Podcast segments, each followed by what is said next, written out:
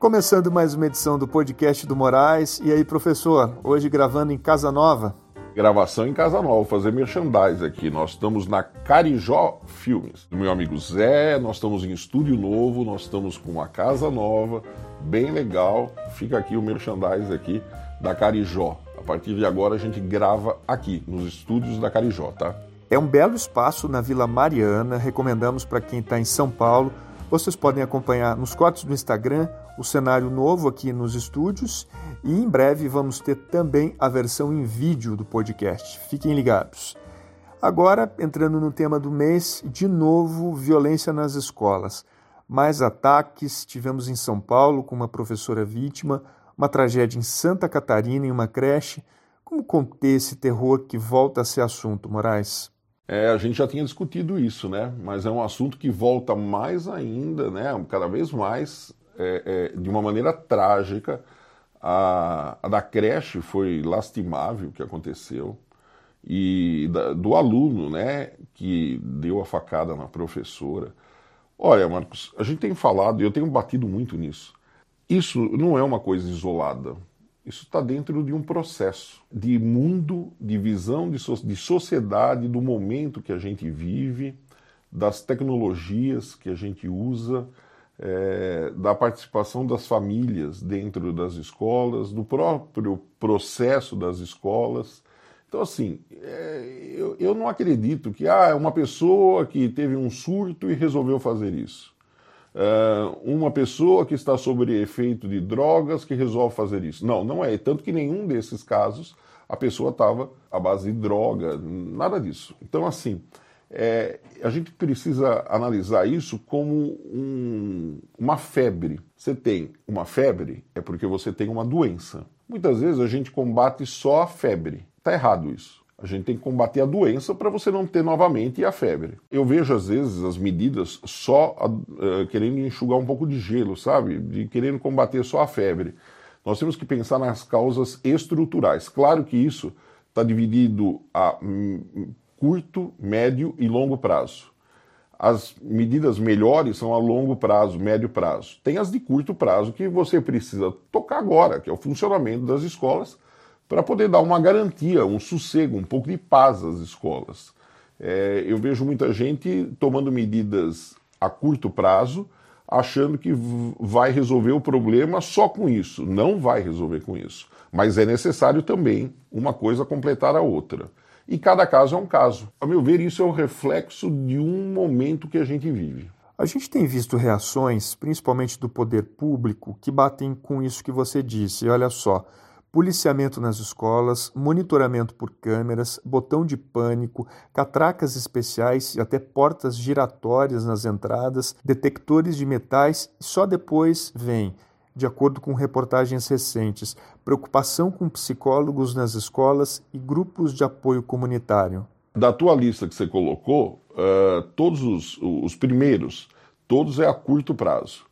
Então, o policial na escola, a câmera que você vai colocar lá, é, monitoramento, em suma, é, é combater a febre.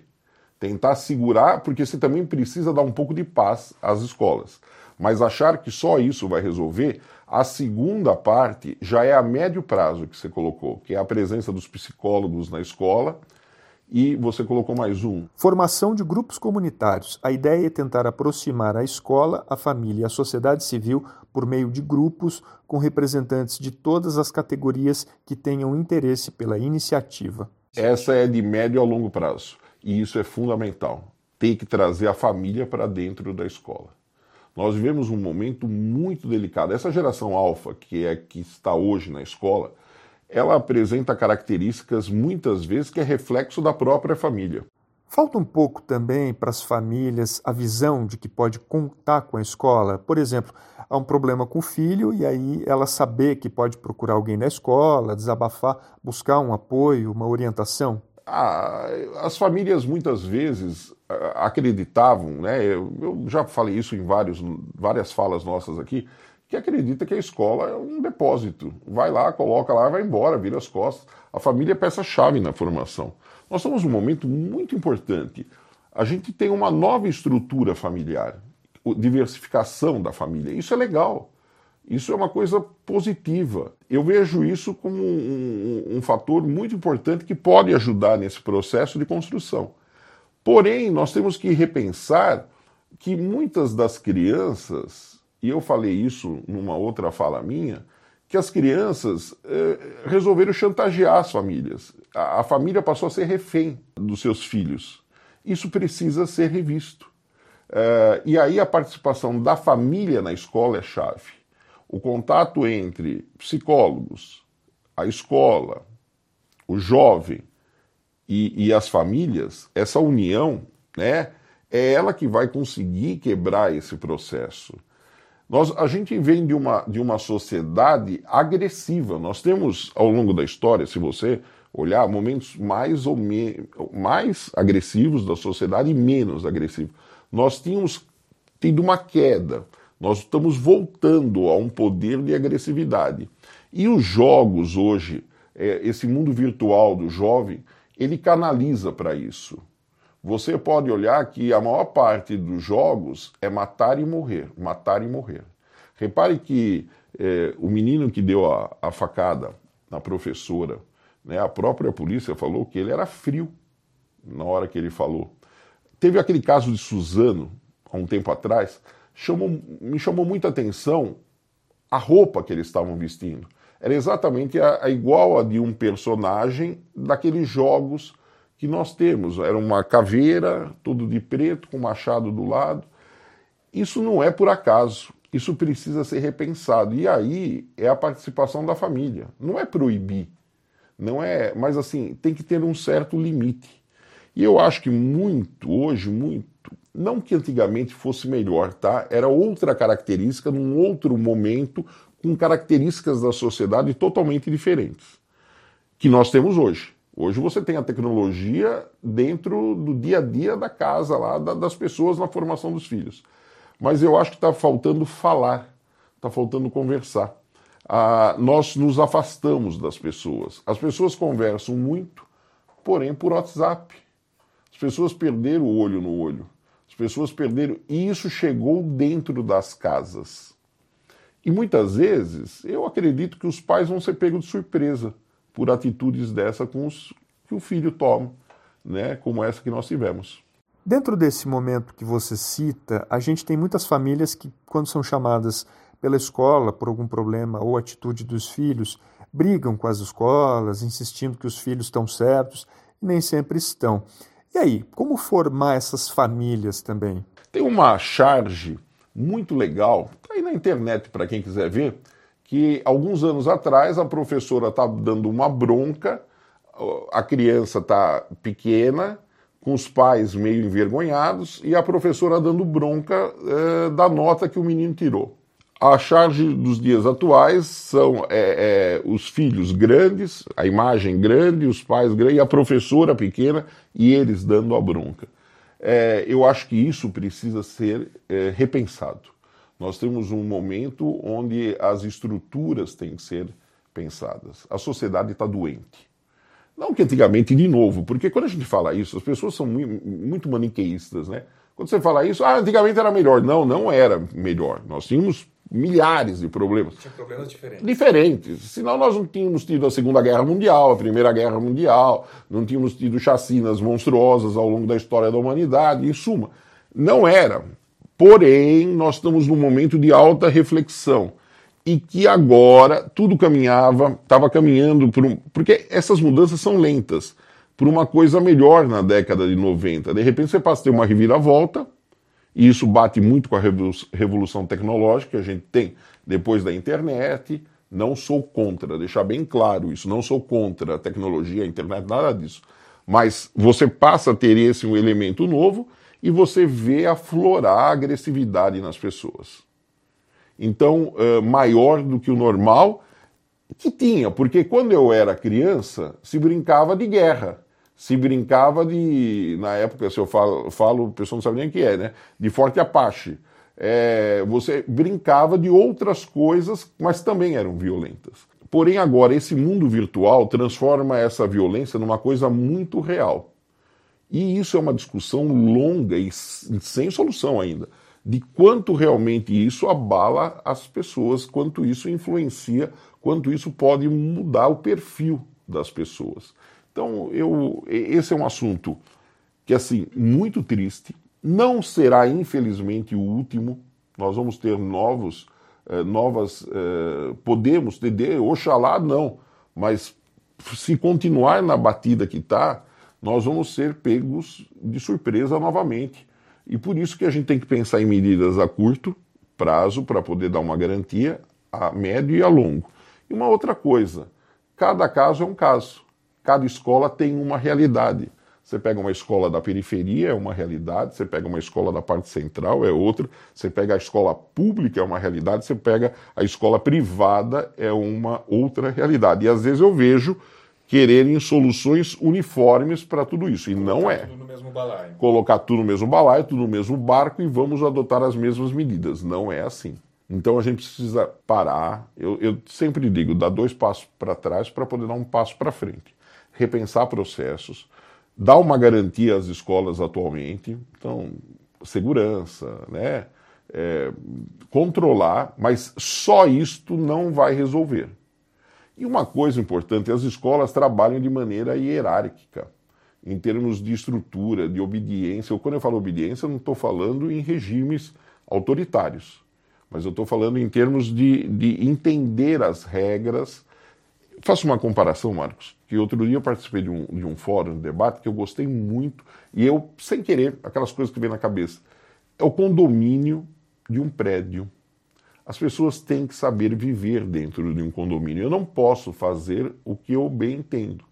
Eu moro num edifício que apareceu um morador que alugou lá um, um apartamento e que ele resolvia pular dentro do elevador de madrugada. Não era uma criança, não era um adolescente, era uma pessoa de mais de 30 anos.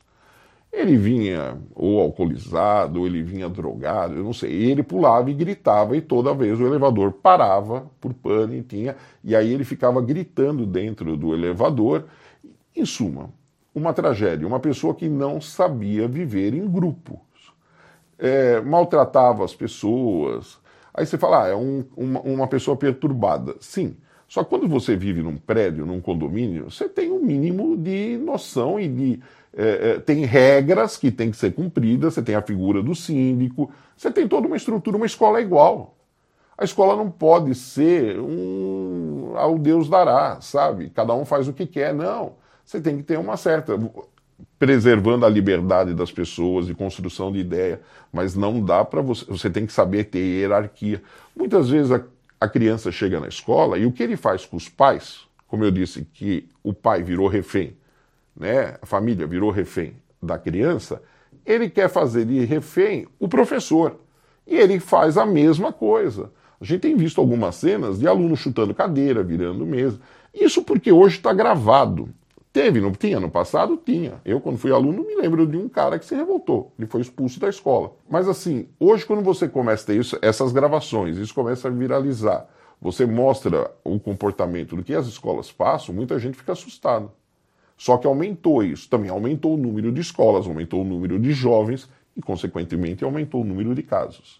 Mas a violência, como nós estamos tendo, isso a gente não conhecia no passado. Né? Esses atos começou nos Estados Unidos, depois em algumas escolas na Europa, é, os atos de, de violência, de, de, armas na escola, de massacres, né? E hoje você começa a ver isso no Brasil acontecendo mais do que as pessoas imaginam, porque muitas vezes acontece alguma coisa que é resolvido na própria escola sem consequências, sem morte, sem nada, e que não ganha as manchetes dos jornais. Infelizmente, os casos mais trágicos acabam ganhando. Mas isto é um momento que nós temos que pensar. Os filhos estão, a sociedade está doente. Nós temos que tomar atitudes para corrigir essas doenças. Nós tivemos, nesses últimos casos de tragédias em escolas, um novo comportamento da imprensa, em geral, em não divulgar nomes, imagens e vídeos das ações. O Grupo Globo, por exemplo, disse em nota que, abre aspas, o objetivo sempre foi evitar dar fama aos assassinos para não inspirar autores de novos massacres. Fecha aspas. É uma atitude correta? Eu acho importante. Né? A gente sabe que isso estimula, não é esconder o caso, Mas é como você divulga, você transforma num espetáculo e aí pessoas que já estão com problemas e acham que são normais, elas podem se identificar e potencializar isso, né? Viram como herói, né? Viram como heróis. A sociedade eh, tem um comportamento muito doentio. Quando você tem um, um crime famoso, quando você tem que ganha as manchetes, que vira espetáculo e tal, estava conversando uma vez com os delegados e, e tinham dois conhecidos que trabalhavam na polícia e eles diziam da quantidade de pessoas que aparecem nas delegacias para se entregar, é, falando que elas são responsáveis pelo caso. É, e aí eles já até sabem quem são o que eles chamam dos loucos de plantão, que as pessoas passam a, a ter isso. A sociedade é complicada, o mundo é complicado, as redes sociais potencializaram. Antigamente isso era restrito a uma situação. Se acontecesse uma coisa dessa na delegacia, hoje o cara posta, grava, coloca e ganha, vai viralizar e a gente sabe muito mais dessas informações. Elas estão aí. A, o Ministério da Educação, eu sempre bato nisso, já tem milhares de problemas. Nós temos que melhorar a qualidade da educação do Brasil, mas agora há um outro problema, que é exatamente da sociabilidade. É, eu acho que o socioemocional nas escolas pode ajudar muito eu acho que a questão da é, a questão da, de se incorporar é, medidas de médio, curto e longo prazo, como eu disse, de trazer o assunto à tona, não dá para esconder. Não é para tornar um espetáculo, mas também não pode é, se levar como se não houvesse o, o fenômeno. Ele está aí. E isso a gente tem que encarar para não ter que enfrentar novos problemas. Tá certo. edição de hoje ficando por aqui, Moraes. Mais um podcast nosso, mais um assunto pesado, infelizmente, né? Desse que nós tratamos hoje da escola, mas necessário. Esses assuntos eles têm que ser trabalhados de uma maneira séria, trazer, chamar a sociedade para colocar ela é, é, dentro das discussões para nós podermos construir caminhos que deem uma, uma solução a essa situação. Maravilha. Até a próxima. Até a próxima.